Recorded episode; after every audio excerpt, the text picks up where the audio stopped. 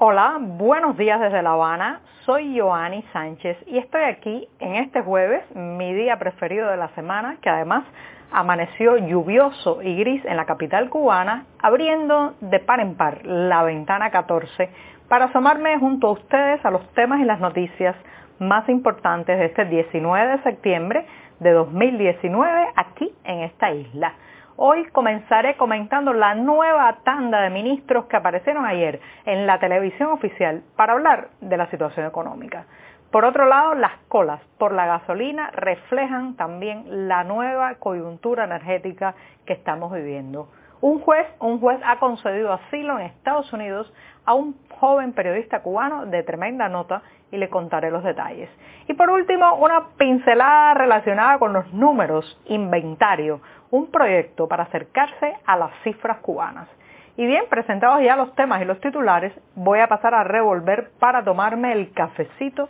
informativo. Ese que de lunes a viernes en la mañana comparto junto a ustedes, recién colado, breve, que hay que ahorrar, un poco amargo, como ya saben que me gusta a mí, pero siempre, siempre necesario. Después de este primer sorbito del día, les recuerdo que pueden ampliar buena parte de estas noticias y de estos temas en las páginas del diario digital 14 y medio que hacemos desde dentro de Cuba. También advertir a nuestros lectores residentes en territorio nacional que lamentablemente tendrán que hacer uso de proxies anónimos o de servicios de VPN para saltarse la censura contra nuestro sitio en los servidores nacionales. Y dicho esto, voy a pasar al primer tema que está relacionado con algo que hemos hablado varias veces ya en las últimas semanas o en los últimos días en este programa eh, de Ventana 14. Como saben, a partir del 11 de septiembre pasado se informó en los medios oficiales que el país estaba atravesando una coyuntura. Coyuntura es la palabra del momento Recuerden también que vivimos en un país donde la neolengua, las etiquetas oficiales pues lo llenan todo, llenan los medios, llenan la televisión,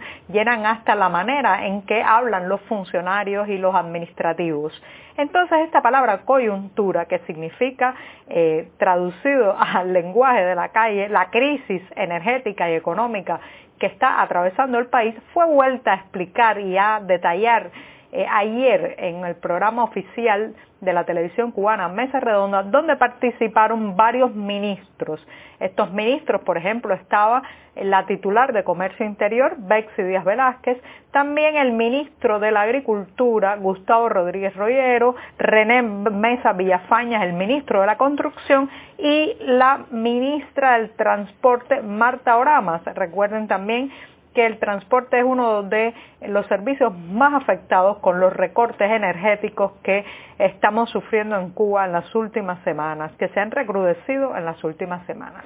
Pues bien, si uno se queda con lo que dice la mesa redonda, especialmente la de este miércoles en la que participaron estos cuatro ministros que mencioné, uno llegaría a pensar que los problemas están resueltos y que no pasa nada, que después de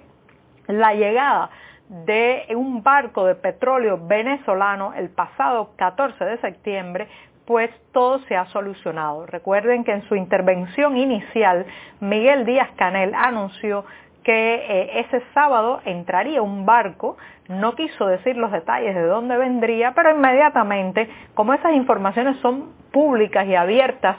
sobre todo ahora que tenemos internet y que la gente con unos breves clics y unas palabras en un buscador puede encontrar información de todo tipo, pues inmediatamente eh, varios internautas detectaron que el barco provenía de Venezuela y eh, que eh, además atracaría en el puerto de Cienfuegos, la ciudad al sur de la isla. Entonces, bueno, inmediatamente le trazaron este, la ruta a este barco, eh, un barco que por demás muy probablemente Cuba ni siquiera está pagando o no está pagando en todo su costo. La isla ha sido por más de dos décadas beneficiaria de subsidios, apoyos y ayudas que han terminado también por desangrar la economía venezolana. Entonces, este barco ha llegado el día 14 y según los ministros, eh, eh, la situación está bajo control y los productos de la canasta básica están garantizados para empezar a ser vendidos el próximo primero de octubre. Dicen que no hay problemas con la comida. Sin embargo, ya hemos empezado a notar desde hace varios días que aunque los almacenes en algún lugar estén llenos de comida, la comida no llega a los lugares de venta porque simplemente no hay transporte ni combustible para trasladarla. Entonces es un poco contradictorio eh, la calma o los llamados a la calma de estos ministros viendo la situación real. Eh, una situación bastante grave parece estar en el tema de la construcción, donde se han apagado al mínimo o casi paralizado la producción de cemento. Eh, estamos en un momento en que en la capital cubana, en La Habana, estamos a punto de conmemorar el 500 aniversario de la fundación de la vía de San Cristóbal de La Habana y hay muchas remodelaciones y reparaciones activas en curso que ahora, ahora nadie sabe cómo van a salir eh, porque eh, sencillamente la producción de cemento, ese ingrediente básico de toda obra constructiva, está prácticamente detenida. El ministro de la Agricultura, uno de los eh, sectores más disfuncionales y menos productivos de la Cuba actual, pues dice que se están preparando las tierras, la siembra y las cosechas para la próxima campaña y que hay que poner en movimiento esta campaña hasta el febrero del próximo año, dice él. Eh, entonces, bueno, si yo hago el resumen de esta mesa redonda, me recuerda, me recuerda el chiste popular de que cuando hay este tipo de programas, lo mejor es poner la bolsa debajo del televisor y llenarla, llenarla con todo aquello que dicen en la televisión, pero que no aparece después en las tarimas de los mercados ni en la realidad. Hablando de realidad, la ministra del Transporte advirtió que se están haciendo una serie de ajustes eh, para eh, poder, poder garantizar una mediana eh, movilidad. Hay muchas quejas de pasajeros que no han podido trasladarse hacia su destino y Marta Oramas, la titular del ramo, dijo que se van a agregar vagones a los trenes para tratar de trasladar a más personas que debían viajar en ómnibus interprovinciales entre provincias y que también, bueno, pues se va a favorecer eh, los trayectos cortos en ómnibus con trayectos cortos y la tracción animal. Así que ya ustedes saben,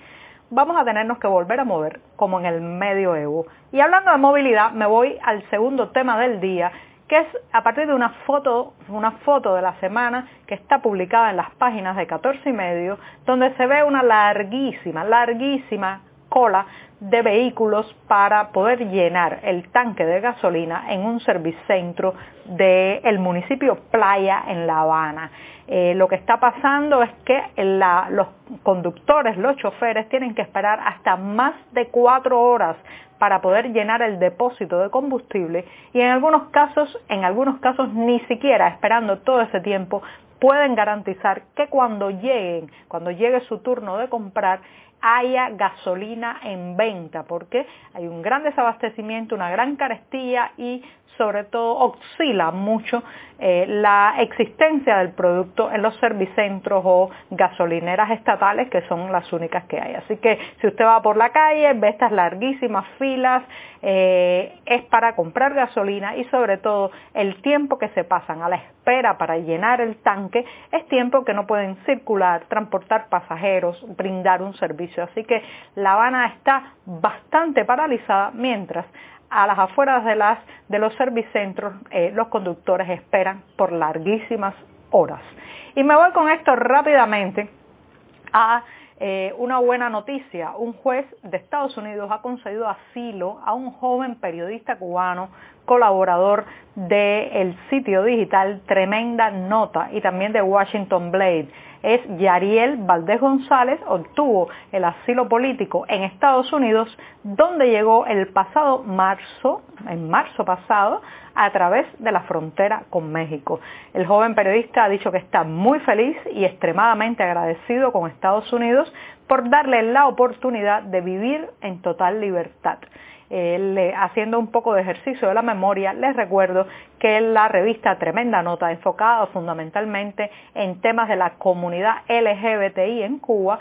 fue censurada, presillada, bloqueada en los servidores nacionales recientemente y bueno pues eh, muchos de sus colaboradores, reporteros y editores también han sido presionados, amenazados, interrogados. Así que bueno, Yariel Valdés González ahora está protegido bajo el asilo en Estados Unidos, pero ha tenido que esperar larguísimos meses para que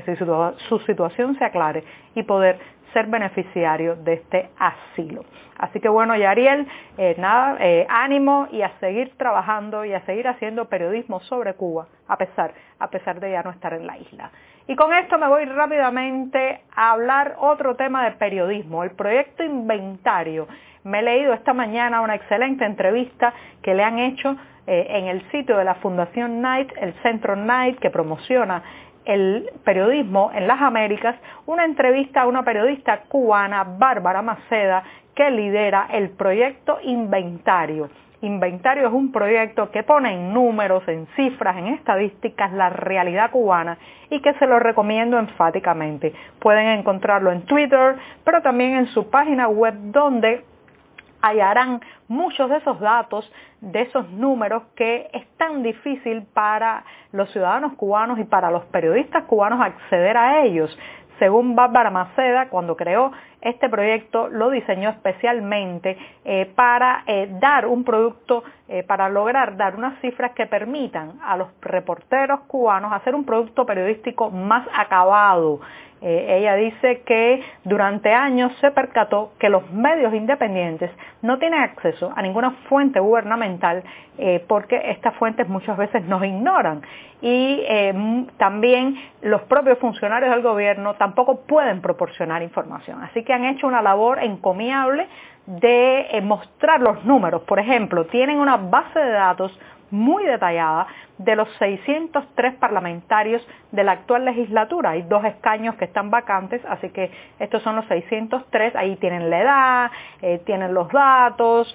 y eh, pueden tener ustedes un panorama muy completo de la Asamblea Nacional Cubana, entre otros tantos. Por ejemplo, recuerdo la cobertura numérica que ha dado inventario a toda la campaña porque bajen los precios de Internet. Así que si usted quiere saber números, acercarse a las estadísticas de esta isla, inventario, inventario es el proyecto. Y con esto, con esto me despido esta mañana. Muchas gracias.